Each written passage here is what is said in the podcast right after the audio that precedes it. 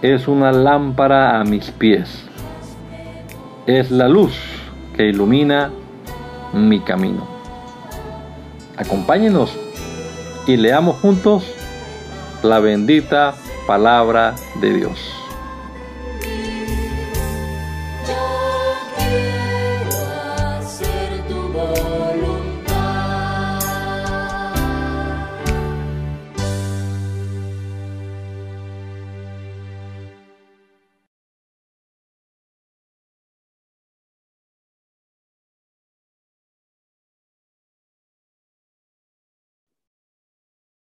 Te damos gracias, Señor Jesucristo, en esta mañana por la vida que nos regala, Señor, y por la oportunidad que nos das una vez más de comenzar este día en tu presencia, Señor, en oración y también leyendo tu palabra, Padre amado. Esperamos que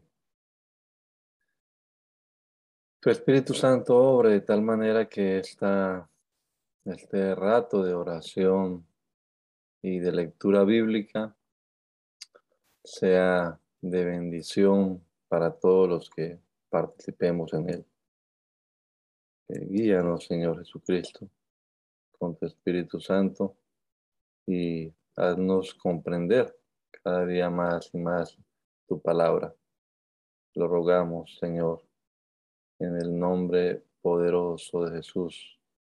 Amén. Amén. Continuamos entonces leyendo la palabra de Dios y ya estamos en, la, en el capítulo 29 del libro de Deuteronomio en la versión TLA. Dice la palabra de Dios de la siguiente manera. Moisés terminó de dar a los israelitas todas las instrucciones del pacto que Dios había hecho con ellos en el monte Oreb. Entonces Dios le ordenó que hiciera un nuevo pacto con ellos en el país de Moab. Moisés los reunió y les dio las instrucciones del nuevo pacto. Les dijo, ustedes han sido testigos de las muchas maravillas que Dios hizo para castigar a los egipcios. Ustedes vieron cómo trató al rey de Egipto, a sus oficiales y a todo el pueblo. Hasta ahora Dios no ha permitido que ustedes entiendan por qué hizo todo eso. Durante 40 años los ha guiado por el desierto y nunca les ha faltado alimento. En todo ese tiempo no se les han gastado los zapatos ni la ropa y esto lo ha hecho para que ustedes se den cuenta de que Él es su Dios. Cuando veníamos hacia esta región, el rey de Esbón y el rey de Basán nos salieron al paso y nos, atacaron. Sin embargo, nosotros los derrotamos y les quitamos su territorio para dárselo a las tribus de Rubén y de Gad y a la media tribu de Manasés. Por eso les pido que cumplan con todas las instrucciones de este pacto y les irá bien en todo lo que hagan. Todo Israel se encuentra hoy reunido aquí delante de Dios. Aquí están los jefes de las tribus, los líderes, las autoridades y hombres y mujeres y niños. También están aquí los extranjeros que les cortan la leña y les acarrean el agua. Están aquí para hacer un juramento. Van a comprometerse a cumplir con el pacto que hoy Dios hace con ustedes. Dios se compromete hoy a ser nuestro Dios, tal como se lo prometió a nuestros antepasados Abraham, Isaac y Jacob, y nosotros nos comprometemos a ser su pueblo. Pero este pacto no es solamente para nosotros, Dios se compromete también con todos nuestros descendientes. Acuérdense de que vivimos en Egipto, de lo que vivimos en Egipto y de cómo tuvimos que cruzar muchos países para llegar hasta aquí. Esa gente adora dioses falsos y nosotros vivimos, vimos sus imágenes de madera, piedra, oro y plata, ídolos que Dios aborrece. Por eso le ruego que ninguno de ustedes, sea hombre mujer, familia o tribu, deje a nuestro Dios para adorar a esos dioses falsos. Quienes lo hagan serán como plantas venenosas que solo producen muerte. Se equivoca quien escuche las instrucciones de este pacto y crea que nada le sucederá si desobedece. Esa persona será culpable de que Dios castigue a todo Israel, pero Dios no la perdonará. Al contrario, hará que venga sobre ella todas las maldiciones anunciadas en este libro que sea separada de su tribu y que muera hasta el último de sus descendientes. Dios la castigará con furia.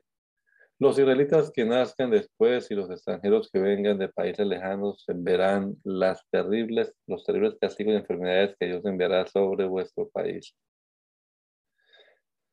Cuando miren nuestra tierra no verán más que azufre, sal y tierra quemada. No podremos cultivar nuestros terrenos, pues la tierra no producirá nada, ni siquiera hierba. Será como ver la furiosa destrucción que Dios envió sobre Sodoma, Gomorra, Atma y Seboín.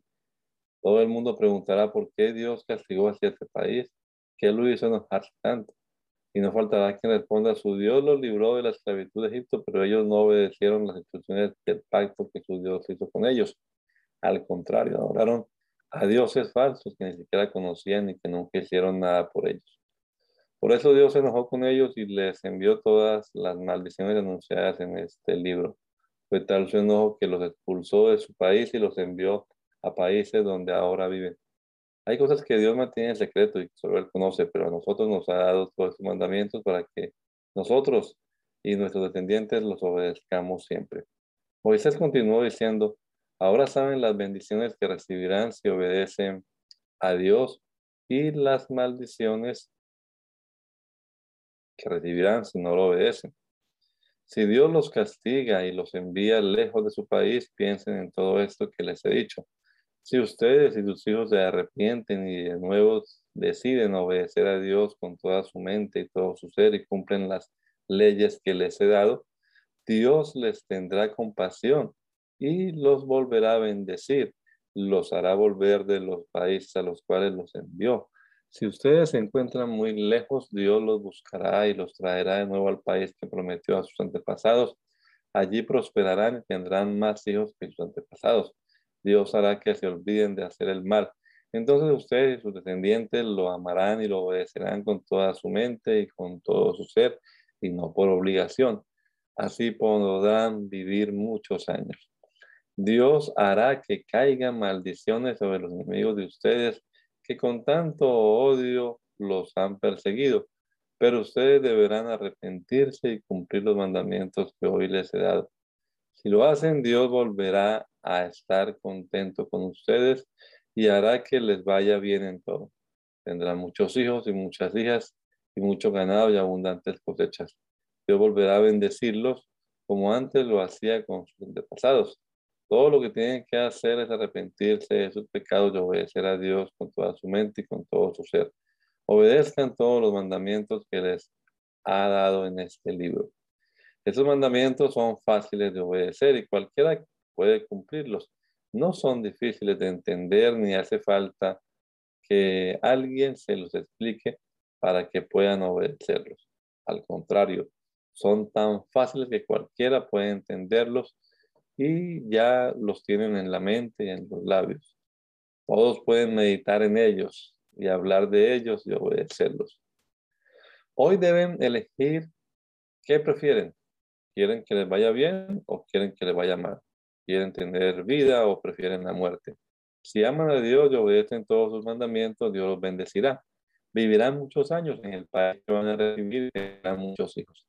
Pero si son desobedientes y se van a adorar a otros dioses, quiero que sepan que de seguro morirán. No podrán quedarse en el país que ahora van a recibir al otro lado del río Jordán. El cielo y la tierra son testigos de que hoy les he dado a elegir entre la vida y la muerte, entre la bendición y la maldición. Yo les aconsejo a ustedes y a sus descendientes que elijan la vida y que amen a Dios y lo obedezcan siempre. De ustedes depende que vivan muchos años en el territorio que Él prometió a Abraham, a Isaac y a Jacob, los antepasados de ustedes. Alfonso, por favor.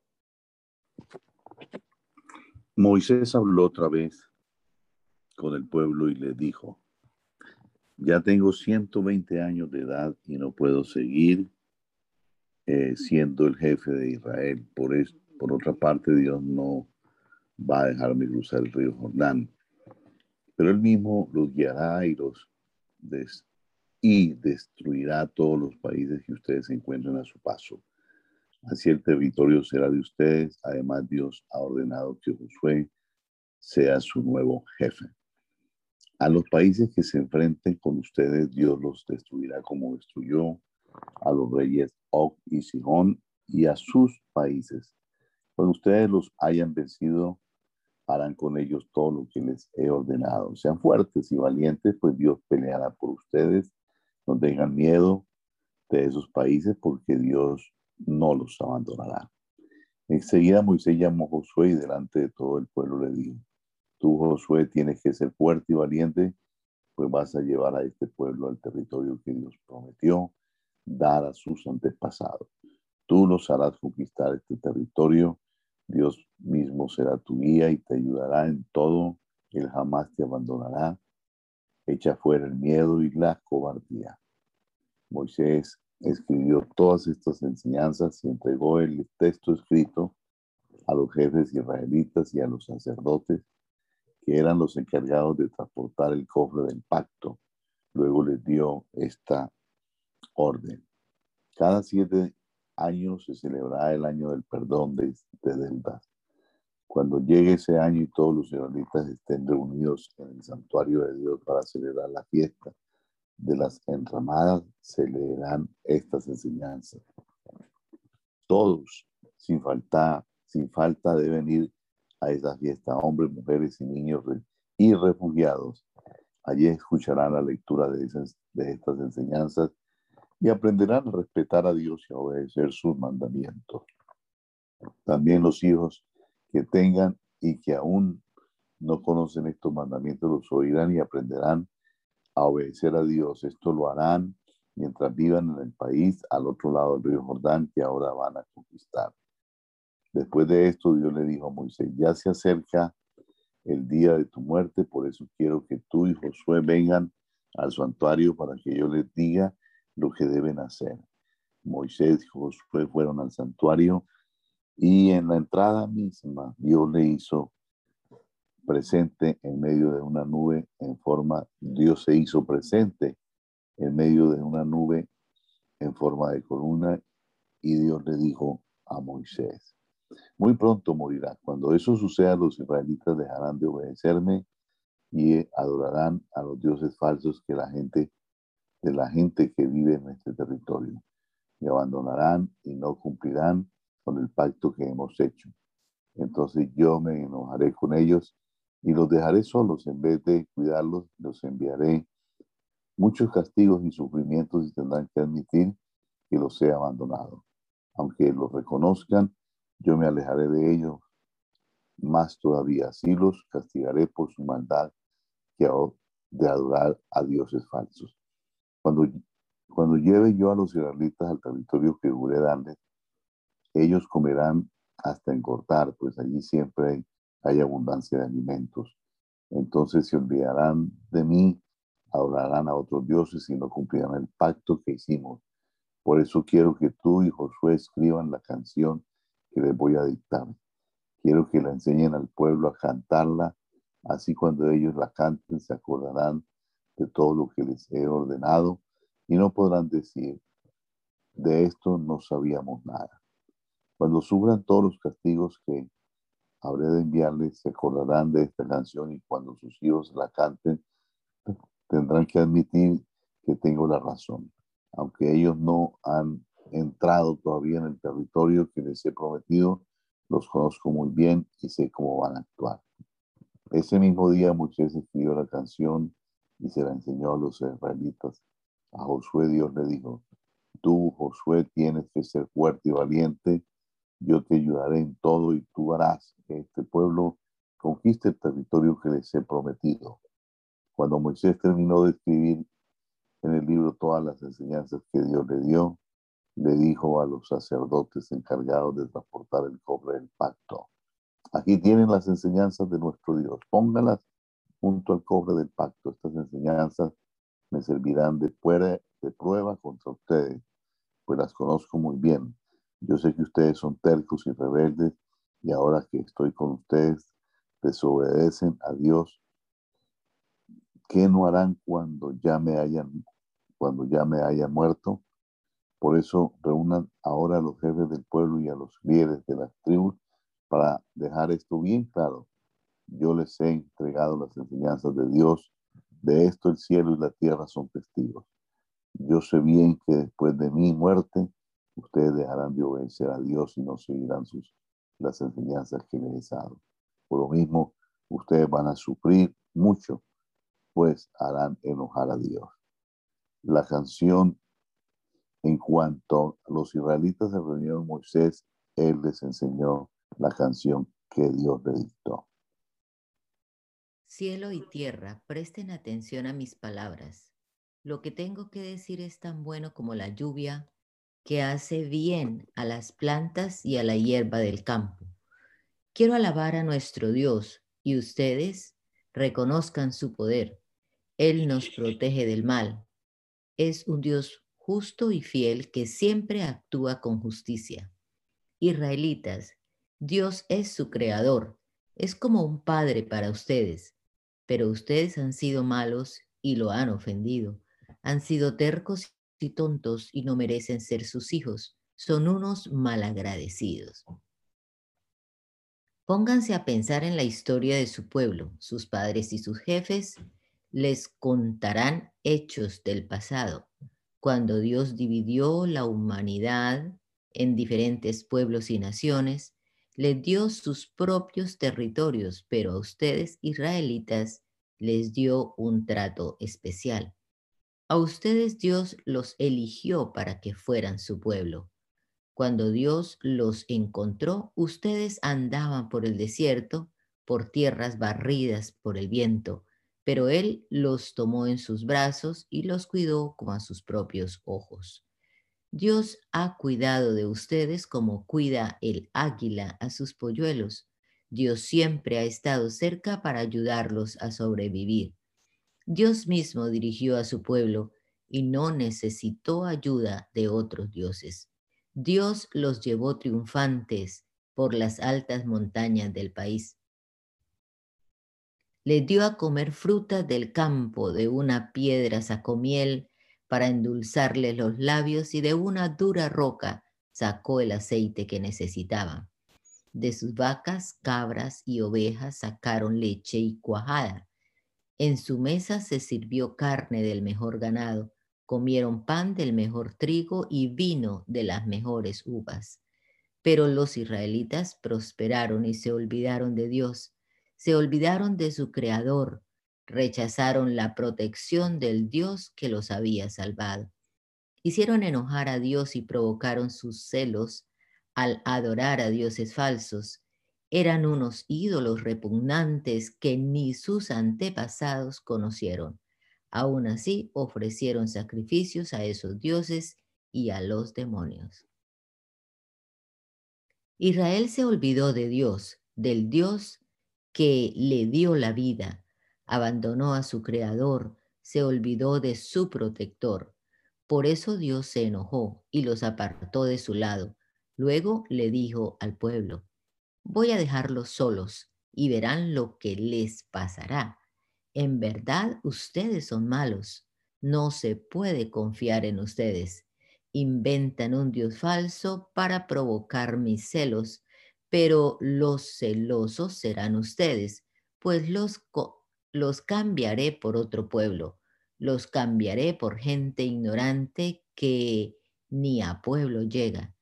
Tanto me han hecho enojar que mi furia parece fuego, y con ese fuego destruiré los lugares más profundos y las bases de las montañas. Voy a hacerlos sufrir, voy a herirlos con mis flechas. El hambre y la enfermedad pondrán fin a su vida, lanzaré contra ustedes animales salvajes y serpientes venenosas. En plena calle matarán a sus hijos y toda familia verá con horror cómo mueren sus ancianos, sus jóvenes y sus niños. Hasta pensé en dispersarlos por diferentes países que nadie volviera a recordarlos pero decidí no hacerlo por causa de mis enemigos. Sabía que se burlarían de mí hasta pensarían que no fui yo quien castigó a Israel. Creerían que ellos lo habían hecho, ellos y su gran poder. Ustedes los israelitas son tan tontos que no entienden. Si fueran más listos, sabrían el castigo que les espera. ¿Cómo se explican ustedes que un solo israelita hizo huir a mil soldados? ¿Cómo se explican que dos soldados hicieron huir a diez mil? Si yo no cuidara de ustedes, ni les hubiera dado la victoria, ustedes no habrían podido vencerlos. Bien saben nuestros enemigos que sus dioses no tienen poder. El poder es de nuestro Dios. Ellos son como la gente de Sodoma y de Gomorra, son como los, son como los malos viñedos que solo dan uvas amargas. Hasta el vino que producen parece veneno de serpientes. Nuestro Dios ha dicho, muy pronto habré de castigarlos, muy pronto habré de destruirlos. Solo espero el momento oportuno para darles su merecido. Cuando ya no tengamos fuerzas, nuestro Dios nos defenderá. Cuando Él nos vea reducidos a nada, tendrá compasión de nosotros y les dirá a nuestros enemigos, ¿Dónde están los dioses en quienes ustedes tanto confían? ¿Dónde están esos dioses a quienes les llevaban ofrendas? Pídanles que vengan a ayudarlos. Dense cuenta ahora de que yo soy el único Dios. Solo yo sano las heridas, solo yo doy la vida y solo yo puedo quitarla. De mí no se escapa nadie. Levanto mi mano al cielo y juro por mi vida eterna que voy a afilar mi espada para vengarme de mis enemigos. Voy a darle su merecido a esa gente que me odia. Voy a empapar mis flechas en la sangre de los prisioneros. Voy a cortarles la cabeza a todos sus capitanes. Y ustedes, pueblos vecinos, Alégrense junto con el pueblo de Dios porque Él habrá de vengarse de la muerte de su gente. Dios perdonará a su pueblo y limpiará de pecado su país. Y mientras Moisés entonaba este canto ante el pueblo, Josué estuvo siempre a su lado. Más tarde, Moisés le dijo al pueblo, piensen bien en lo que les he enseñado y ordenen a sus hijos y a sus hijas que obedezcan cada uno de estos mandamientos. Lo que les digo es muy serio. Si ustedes obedecen, vivirán muchos años en el territorio que ahora van a conquistar y que está al otro lado del río Jordán. Ese mismo día, Dios le ordenó a Moisés, quiero que vayan a la región montañosa de Abarim y que subas al monte Nebo, que está en el territorio de Moab frente a Jericó. Desde allí podrás admirar el territorio de Canaán que voy a darles a los israelitas. Allí, en el monte Nebo, morirás y serás enterrado, como fue enterrado tu hermano Aarón cuando murió en el monte Or. Tanto Aarón como tú me desobedecieron en Cades cuando estaban junto, cuando estaban junto al manantial de Meribá, que está en el desierto de Sim. Delante de todos los israelitas me faltaron al respeto, por eso te dejaré entrar en el por eso no te dejaré entrar en el territorio que les prometí y solo podrás verlo de lejos.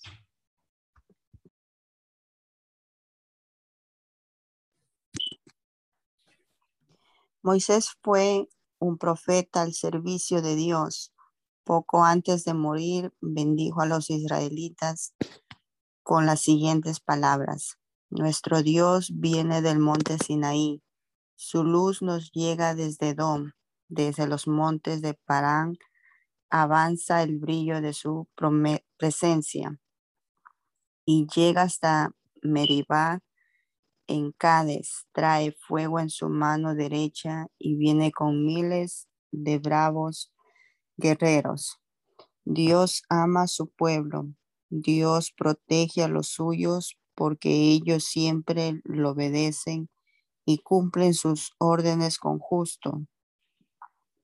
Yo, Moisés, les di la ley de Dios, que para ustedes es lo más preciado. Y ustedes y sus líderes reconocieron a Dios como su rey.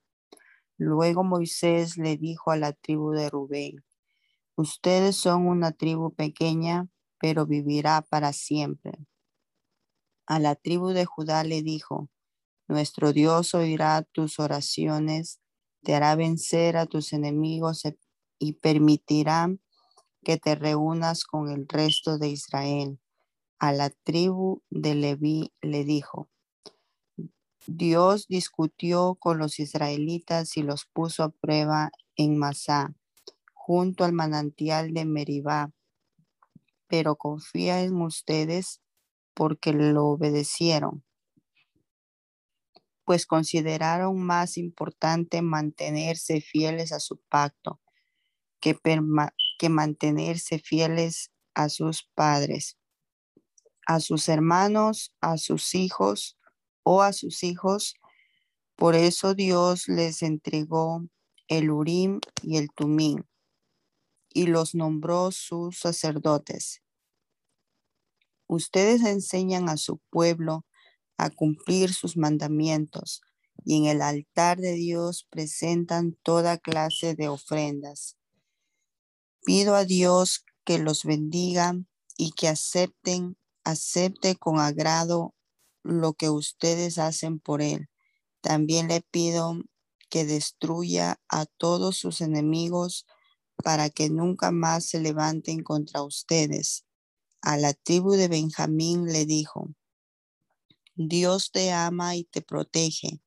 Dios siempre habitará en tus montañas. A la tribu de, José le dijo, Dios bendecirá tus campos y nunca te faltará lluvia, ni agua en los pozos profundos. Hasta en, hasta en las altas montañas Dios te dará todo el año, las más abundantes cosechas. La tierra te dará lo mejor de sus frutos y siempre podrás contar con la bendición de Dios. Tú eres el favorito del Dios que se apareció en la zarza. Los ejércitos de tus hijos Efraín y Manases son fuertes y poderosos como los toros y los búfalos. Con sus lanzas destruirá aún a sus enemigos más lejanos. A la tribu de Isaacar y de Zabulón les dijo, ustedes harán buenos negocios en la tierra y en el mar. Del mar y de sus playas sacarán grandes riquezas. Invitarán a los pueblos vecinos y que vengan a su montaña. Allí presentarán ofrendas a Dios. A la tribu de Gad le dijo, bendito sea Dios que te dio grandes territorios.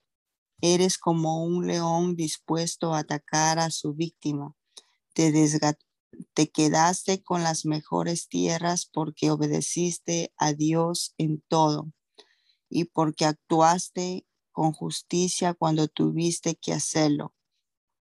A la tribu de Dan le dijo, eres como un cachorro que salta desde Bazán.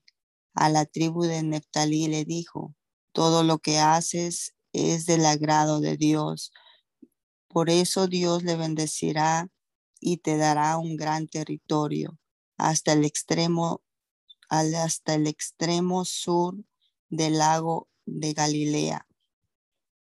A la tribu de Aser le dijo, que Dios te bendiga más que a las otras tribus, que todos los israelitas muestren su amor por ti.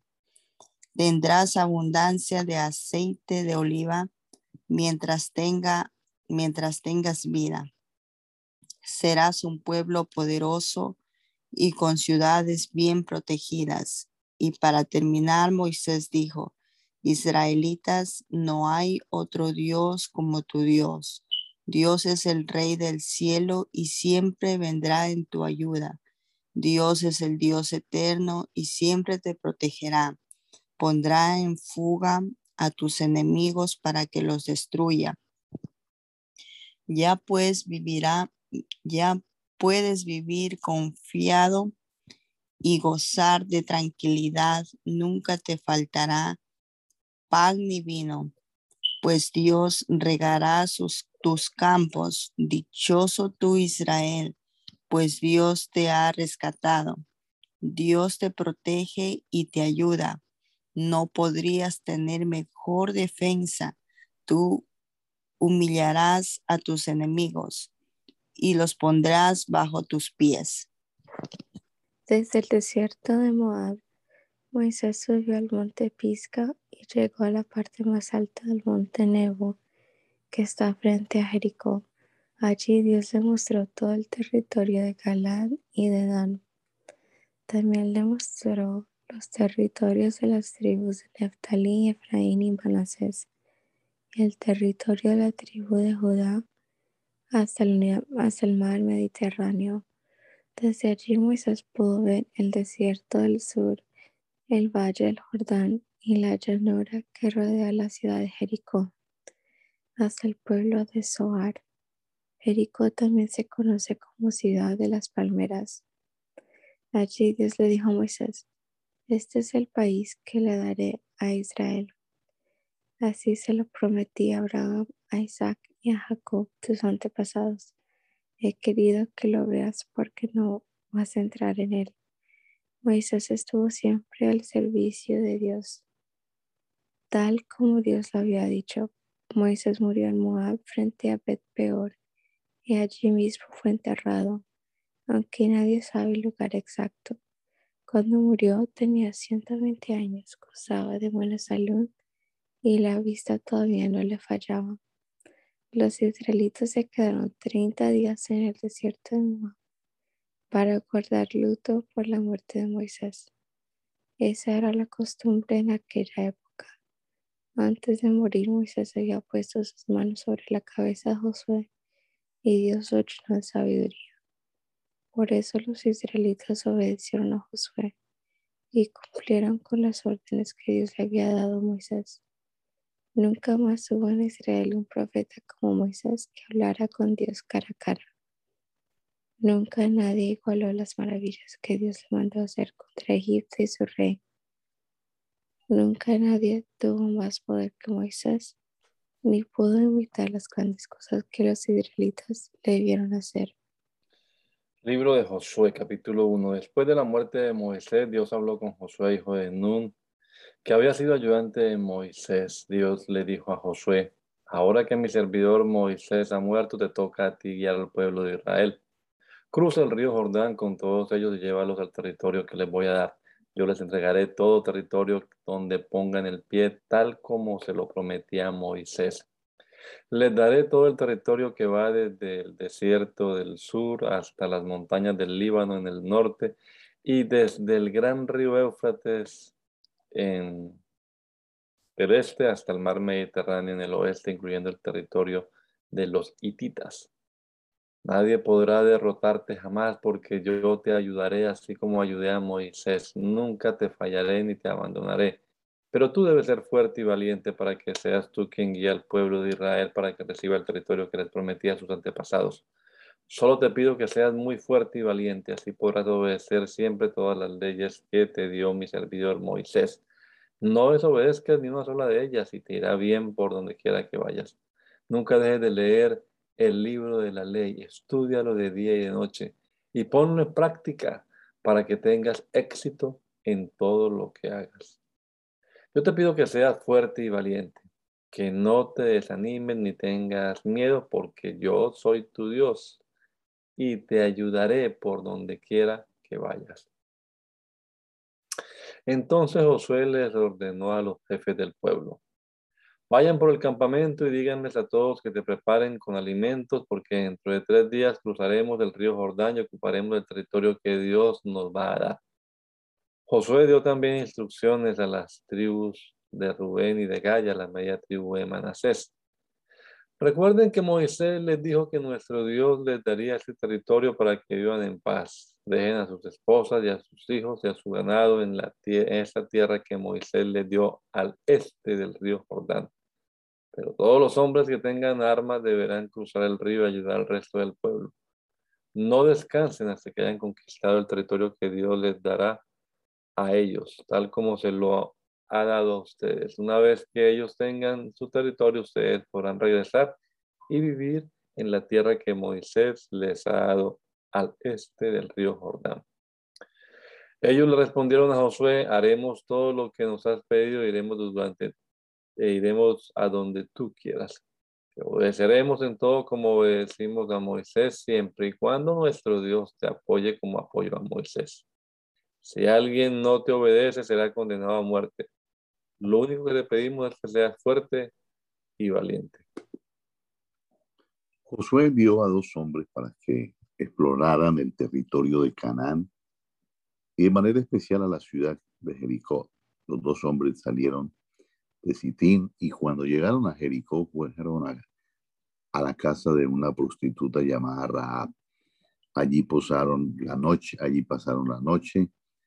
Al saber el rey de Jericó que unos israelitas habían llegado esa noche para explorar el país, mandó a decirle a Rahab, en tu casa hay dos espías, mándemelos para acá. Pero como ella los había escondido, respondió, Sí, es verdad, vinieron unos hombres, pero yo no supe de dónde eran. Salieron al anochecer antes de que cerraran el portón de la ciudad y no sé a dónde iban. Si ustedes salen ahora mismo a perdido, seguro que podrán alcanzarlos. La verdad es que Raal los había llevado a la terraza y los había escondido debajo de unos manojos de vino que allí tenía. Los hombres del rey salieron de la ciudad y se volvió a cerrar el portón. Buscaban a los espías hasta llegar al cruce del río Jordán. Antes de que los espías eh, se, acostaran, Raal subió a la terraza y le dijo, yo sé que Dios les ha entregado a ustedes este territorio y todos, todos tenemos miedo, especialmente los gobernantes. Sabemos que cuando salieron de Egipto Dios secó el mar de los juncos para que ustedes pudieran cruzarlo. También sabemos que mataron a Sión, a Sihón y a Og, los dos reyes amorreos del otro lado del Jordán. Cuando lo supimos nos dio mucho miedo y nos desanimamos. Reconocemos que el Dios de ustedes reina en el cielo y también aquí en la tierra. Júrenme en el nombre de ese Dios que tratarán bien a toda mi familia, así como yo los he tratado bien a ustedes. Denme alguna prueba de que así lo harán. Prométenme que salvarán a, todo, a todos mis familiares, sálvenme, sálvenos de la muerte. Los espías le contestaron, que Dios nos quite, que Dios nos quite la vida si les pasa algo a ustedes, pero no les diga a nadie que estuvimos aquí. Cuando Dios nos dé este territorio, prometemos tratarlos bien a ti y a toda tu familia. Como la casa de Ra estaba construida junto al muro que rodeaba la ciudad, ella los ayudó a bajar por la ventana con una soga y les aconsejó, escóndanse en los cerros para que la gente del rey no los encuentre, quédense allí tres días hasta que ellos regresen y después de eso sigan su camino. Antes de irse los espías le dijeron, te, tenemos, te hemos hecho un juramento y lo cumpliremos. Cuando lleguemos a este territorio, esta soga roja tiene que estar atada a la ventana por donde bajamos vamos a bajar. Reúne en tu casa todos tus familiares. Si alguno de ellos sale a la calle, morirá y nosotros no tendremos la culpa de su muerte. Pero si alguien sufre algún daño dentro de la casa, nosotros seremos los culpables. No le cuentes a nadie de este trato que hemos hecho. De lo contrario, no estaremos obligados a cumplir nuestro juramento. De acuerdo, respondió ella, y así se hará. Dicho esto, los despidió y ellos se fueron mientras ella ataba la soga roja a la ventana. Los dos espías se fueron a los cerros y durante tres días estuvieron escondidos allí hasta que los hombres del rey regresaron. Los habían buscado por todo el camino y no los habían encontrado. Entonces los dos espías bajaron de los cerros, cruzaron el río y volvieron a donde estaba Josué. Luego de contarle todo lo que les había pasado, le dijeron, estamos seguros de que Dios no nos ha dado todo el territorio. Todos los gobernantes de esta región están muertos de miedo. Al día siguiente, muy de mañana, Josué y todos los israelitas levantaron el campamento de Sittim y avanzaron hasta el río Jordán. Acamparon allí esperando el momento de cruzarlo. Al segundo día, los jefes fueron por todo el campamento diciéndole a la gente, cuando vean a los sacerdotes salir con el cofre del pacto, levanten el campamento y síganlos. Ellos los guiarán porque ustedes no conocen el camino, pero no se acerquen al cofre, manténganse por lo menos a un kilómetro de distancia. Josué por su parte le dijo a todo el pueblo, prepárense para presentarse ante Dios. Ante Dios, mañana Dios hará un gran milagro entre nosotros. Después les dijo a los sacerdotes, carguen sobre sus hombros el cofre del pacto y salgan. Nosotros los seguiremos. Y así lo hicieron. Dios le dijo a Josué, lo que voy a hacer hoy convencerá a todo el pueblo de Israel de que estoy contigo como estuve con Moisés y te reconocerán como líder. Diles a los sacerdotes que llevan el cofre del pacto que cuando lleguen al río entren al agua y se queden cerca de la orilla. Entonces Josué le pidió al pueblo que se acercara y le dijo, Dios nos ha prometido que a medida que avancemos, Él irá desalojando a todos los habitantes de Canaán. Ustedes verán que Dios, ustedes verán que el Dios vivo nos acompaña cuando el cofre del pacto del dueño de toda la tierra cruce el Jordán delante de ustedes. Cuando los sacerdotes que llevaban el cofre toquen el agua con la planta de sus pies, el río Jordán quedará, dejará de correr y el agua se acumulará como formando una gran pared. Además, Dios ha ordenado que escojamos a doce hombres, uno de cada tribu de Israel. La gente dejó el campamento y se dispuso a cruzar el río Jordán en el tiempo de la cosecha, cuando el río se desborda a causa del agua que baja de la zona de Adán, cerca de Zaretán. Los sacerdotes iban delante de ellos con el cofre del pacto, y tan pronto como pusieron el pie en el río, el agua dejó de correr y se acumuló. La que corría hacia el mar muerto siguió su curso hasta desaparecer. Entonces el pueblo cruzó el río frente a la ciudad de Jericó. Mientras todo el pueblo de Israel cruzaba sobre el terreno seco, los sacerdotes que llevaban el cofre del pacto de Dios se detuvieron en medio del Jordán hasta que todos terminaron de cruzar.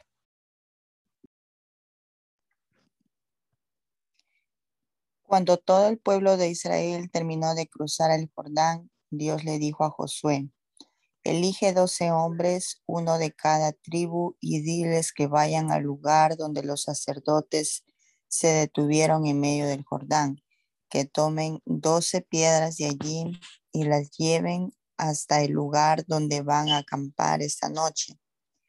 Josué llamó a los doce hombres que había elegido y les dijo, Vayan hasta la mitad del Jordán delante del cofre del pacto de nuestro Dios y saque cada uno de ustedes una piedra del río, una por cada tribu de Israel, y échensela al hombro.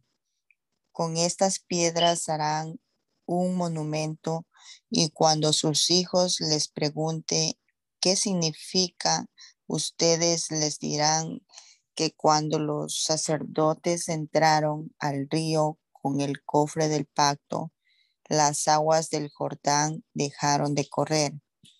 Así que estas piedras les recordarán, siempre a los israelitas lo que Dios hizo aquí.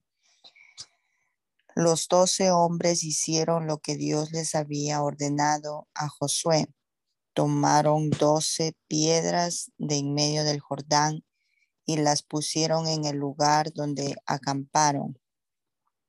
Por cada tribu de Israel había una piedra. Josué también colocó doce piedras en el Jordán, en el lugar donde había estado los sacerdotes que llevaba llevaban el cofre del pacto. Esas piedras todavía están allí. Los sacerdotes se quedaron en medio del Jordán hasta que el pueblo terminó de hacer todo lo que Dios les había mandado por medio de Josué. Estas mismas instrucciones también se las había dado Moisés a Josué. El pueblo se apuró para cruzar el río y cuando todos terminaron de cruzarlo, también pasaron los sacerdotes llevando el cofre de Dios y otra vez se pusieron al frente las tribus de Rubén y Gad y la, y la media tribu de Manasés cruzaron antes que el resto, como Moisés les había ordenado. Iban armados para la batalla. Los que cruzaron hacia la llanura de Jericó fueron unos cuarenta mil hombres en pie de guerra.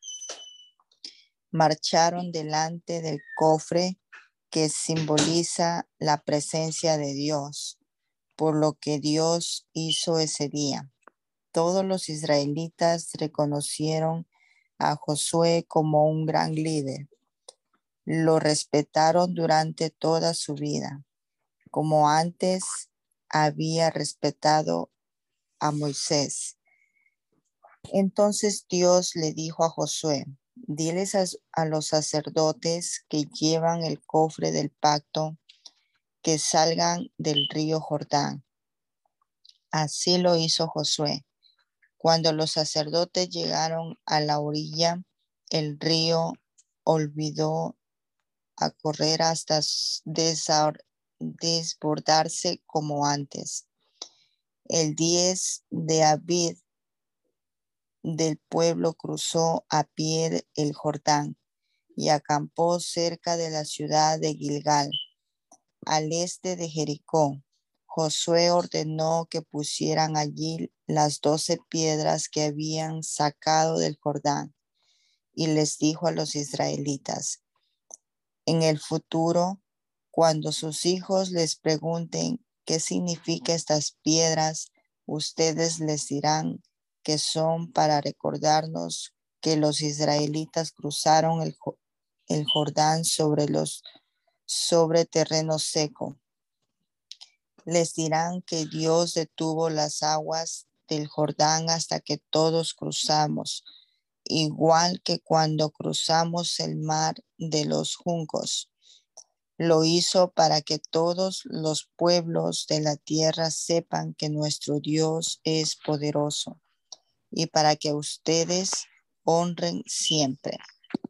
La noticia de que Dios había secado las aguas del Jordán llegó hasta las hasta los reyes de los amorreos que estaban al oeste del Jordán y hasta los reyes de los cananeos, cuando se enteraron de que todo el pueblo de Israel había cruzado el río a pie. Les entró mucho miedo y no querían enfrentarse a él. Dios le habló a Josué y le dijo, ordena que se fabriquen unos cuchillos de piedra y circuncida a los israelitas. Josué hizo lo que Dios le había mandado y todavía él, hoy el lugar donde se celebró esa ceremonia se llama Monte Aralot. Fue necesario hacer esto porque todos los israelitas adultos que habían sido circuncidados antes de salir de Egipto ya habían muerto en el desierto. Todos los hombres y muchachos que habían salido de Egipto ya estaban circuncidados, pero con los que nacieron en el desierto no se había llevado a cabo esta ceremonia. Como los israelitas anduvieron 40 años por el desierto, ya habían muerto todos los adultos que habían salido de Egipto. Esa gente había desobedecido a Dios y por eso él juró que no les dejaría ver la fértil tierra que había prometido dar a sus antepasados, donde siempre hay abundancia de alimentos. Así que Josué circuncidó los hijos de ellos, porque durante la marcha no se había llevado a cabo esa ceremonia. Después de la circuncisión, todos se quedaron en el campamento hasta que sanaron de sus heridas. Entonces Dios le dijo a Josué, ya les he quitado la vergüenza de haber sido esclavos en Egipto. Por eso hasta hoy ese lugar se llama Gilgal. Los israelitas celebraron la Pascua al caer la tarde del día 14 del mes de Aviv, mientras estaban acampados en Gilgal, en la llanura cercana a Jericó. Al día siguiente comieron por primera vez de lo que producía la tierra de Canaán, granos de trigo horneados y pan sin levadura. Ese mismo día el maná dejó de caer. Los israelitas ya no comieron más maná, sino que se alimentaron de lo que producía la tierra de Canaán. Cierto día, cuando todavía estaban acompañando, amén, acampando cerca de Jericó, Josué vio de pie delante de él a un hombre con una espada en la mano. Josué se acercó y le preguntó, ¿eres de los nuestros o de nuestros enemigos? Ni uno ni lo otro, respondió el hombre. Yo soy el jefe del ejército de Dios y aquí me tienes. Josué cayó de rodillas y con gran reverencia se inclinó hacia el suelo y le dijo, estoy a tus órdenes, haré cualquier cosa que me pidas. El jefe del ejército de Dios le dijo entonces a Josué, quítate las sandalias porque estás pisando un lugar santo. Y Josué se descalzó. El portón de la ciudad de Jericó se cerró y quedó a vigilancia para que no entraran los israelitas. Nadie podía entrar ni salir de la ciudad.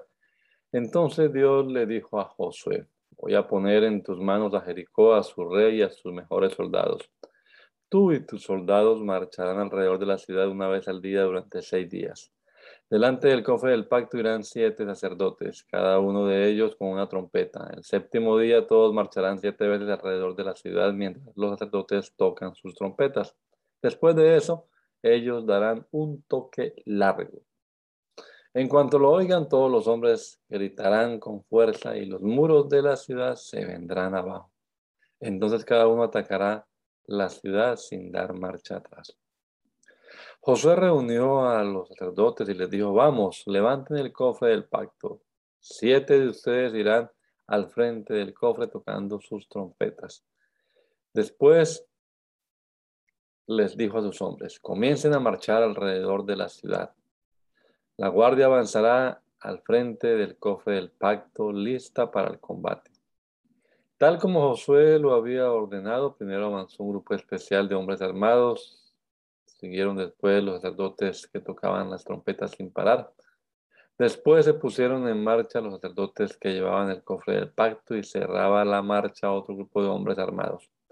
Josué les había dicho a sus hombres, vayan en silencio, no se dejen oír.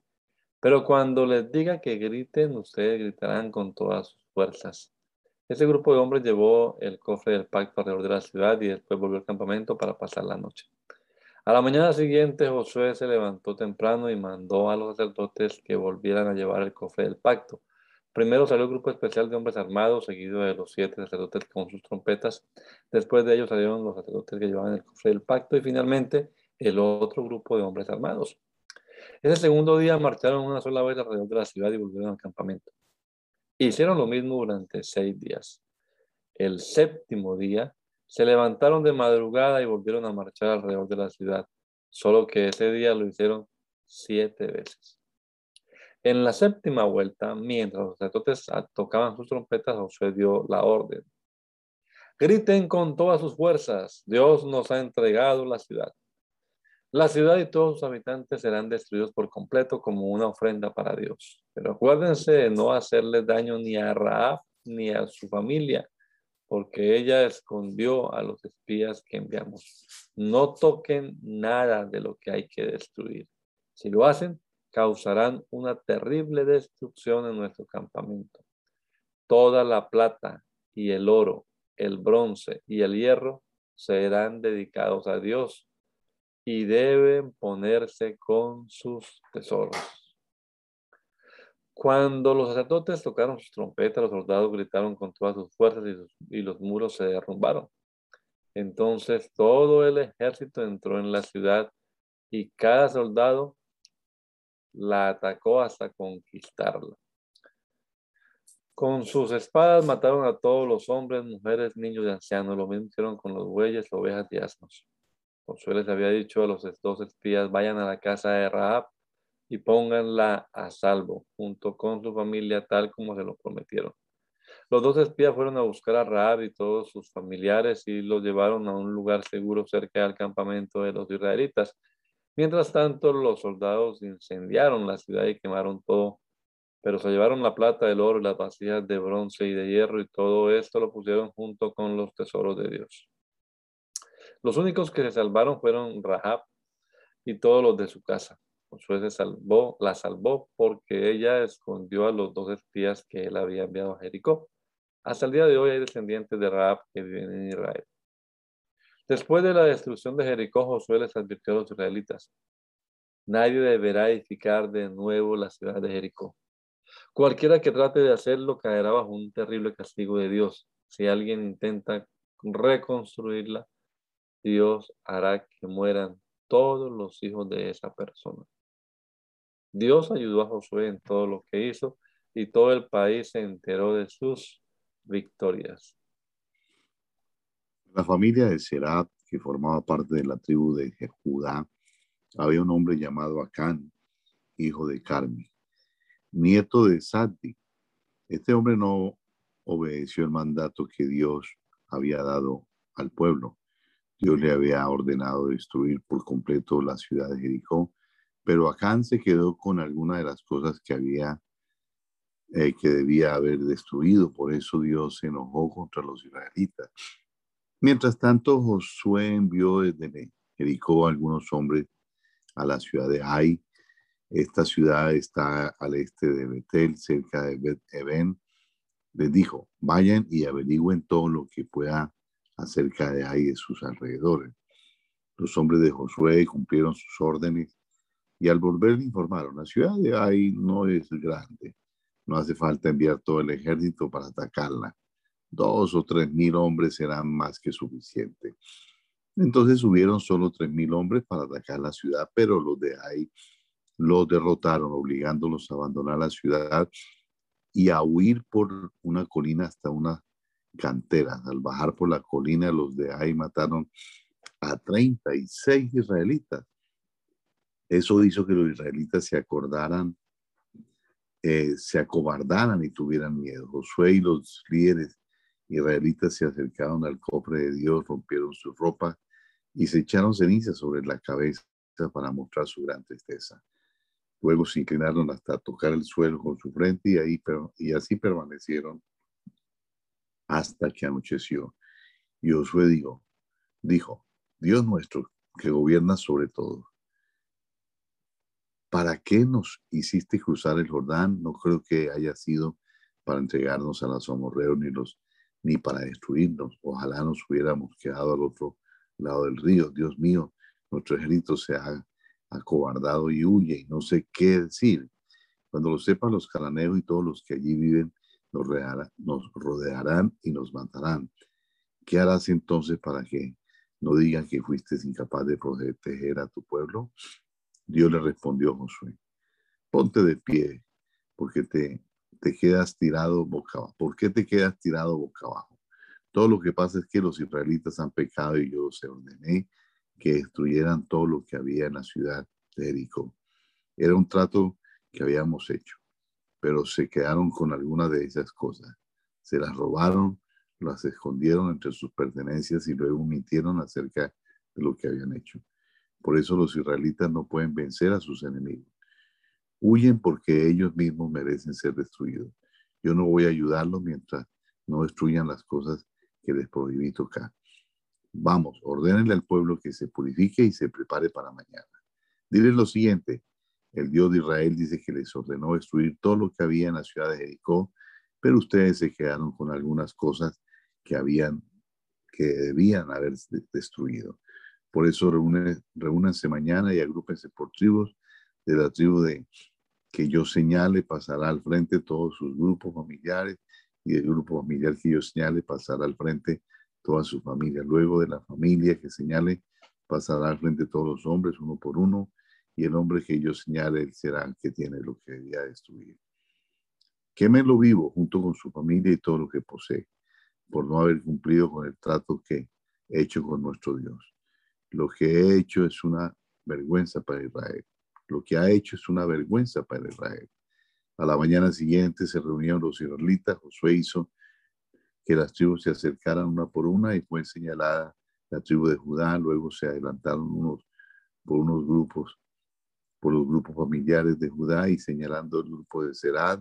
Al acercarse el grupo de Serad fue señalado la familia de Sagdi, la cual hizo pasar uno, por uno a todos sus hombres. Entonces fue señalado a Cani, hijo de Carmi, y nieto de Sagdi, de la tribu de Judá. Josué le dijo a Can, Hijo mío, dime la verdad delante de Dios de Israel. Confiesa lo que has hecho, no trates de engañarme. Es cierto, le respondió a Josué. He pecado contra el Dios de Israel. Lo que pasó fue que entre las cosas que tomamos vi una hermosa capa babilónica, dos kilos de plata y una barra de oro que pesaba más de medio kilo, tanto que tanto me gustaron esas cosas que las guardé y las enterré debajo de mi carpa, la plata está en el fondo. Josué mandó a unos hombres a la carpa de Acán, ellos fueron corriendo y encontraron allí todo lo que Acán habían enterrado. La plata estaba debajo de, de todo, luego salieron de la capa, de la carpa con todo aquello y se lo llevaron a Josué, que estaba con el pueblo, depositaron aquellas cosas en presencia de Dios. Entonces Josué y todos los israelitas llevaron a Acán y lo robado al valle de Acor. También llevaron a sus hijos e hijas y a sus bueyes y asnos, ovejas, su carpa y todo lo que tenía. Allí Josué le dijo, ¿por qué nos has causado tanto mal? Ahora Dios te va a causar mal a ti. Los israelitas lo mataron a pedradas y también a su familia. Luego le prendieron fuego a todo y colocaron un montón de piedras que todavía están allí. Por eso el lugar se llama Valle de Acor. Así Dios calmó su ira. Dios le dijo a Josué, ánimo, no tengas miedo, sube a la ciudad de Ai con todos tus soldados. Yo te daré la victoria sobre su rey, su gente y su territorio. Harás con la ciudad y con su rey lo mismo que hiciste con Jericó. Esta vez podrás quedarte con sus bienes y sus animales ordena que una parte del ejército se quede al otro lado de la ciudad para atacarla por sorpresa. Al prepararse para subir a Ai, Josué escogió a un ejército de 30 mil soldados a los que envió de noche. Les dijo, escuchen, escóndanse detrás de la ciudad, no muy lejos de ella, y prepárense para atacarla. Yo me acercaré por el frente con los demás soldados. Cuando la gente de ahí salga a atacarnos, huiremos como la vez pasada. Ellos pensarán que estamos huyendo otra vez y nos perseguirán. Así los alejaremos de la ciudad.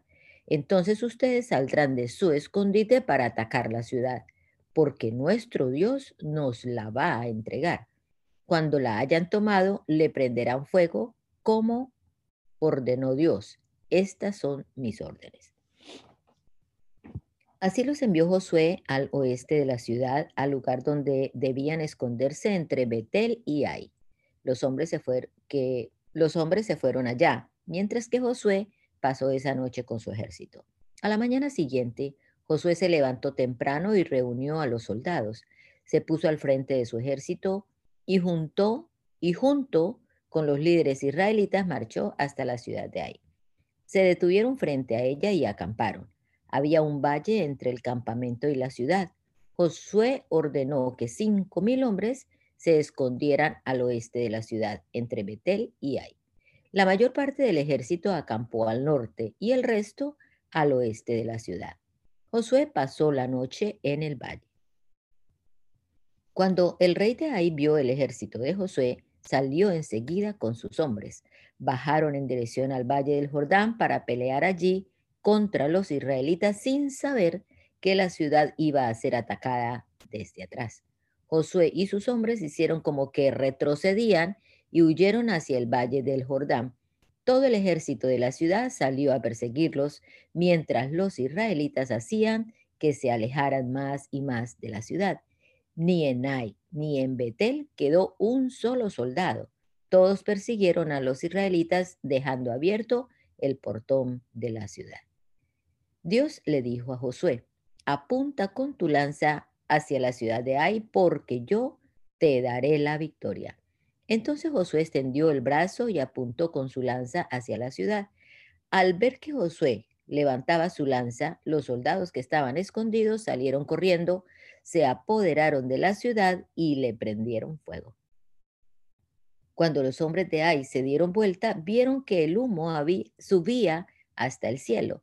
También Josué y sus hombres vieron el humo y supieron que los otros soldados israelitas habían tomado la ciudad y le habían prendido fuego. Los de Ai no tenían hacia dónde escapar, así que Josué y sus soldados se volvieron y comenzaron a matarlos.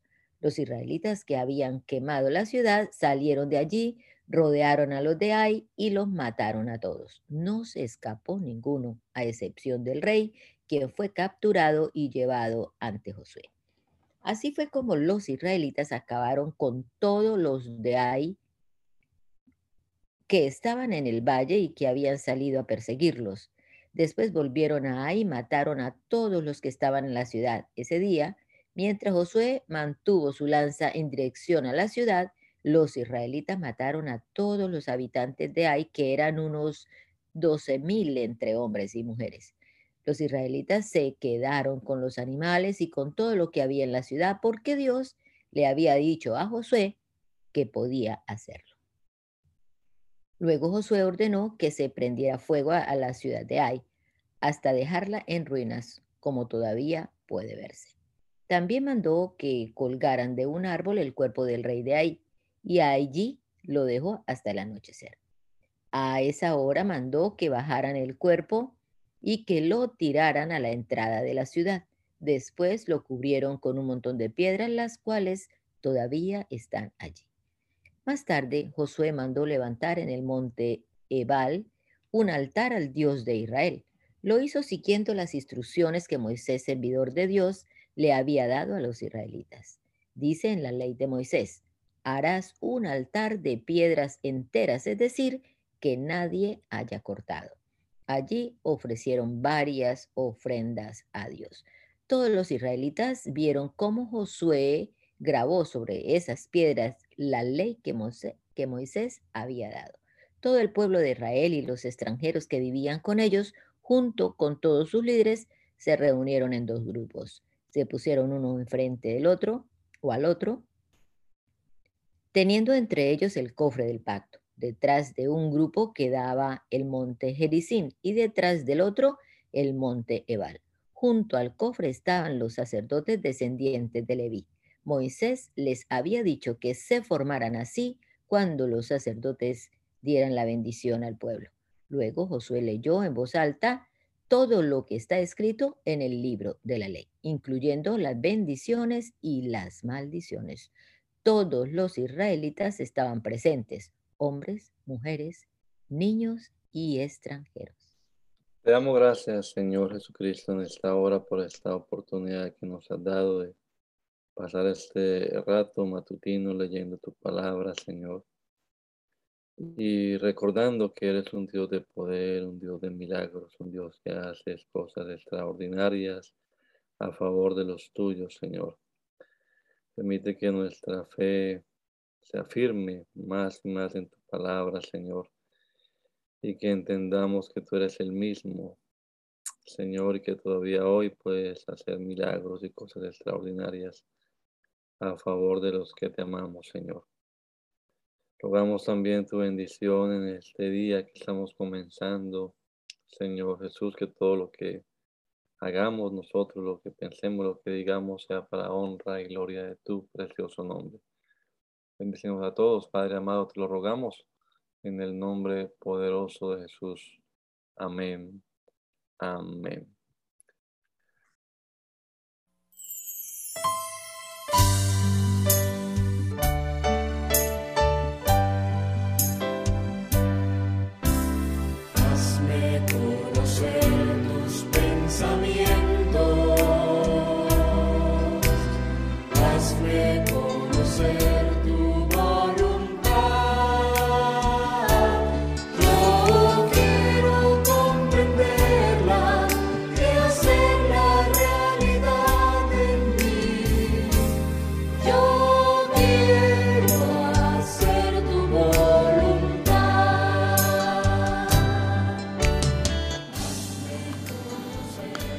El mandamiento es lámpara y la enseñanza es luz.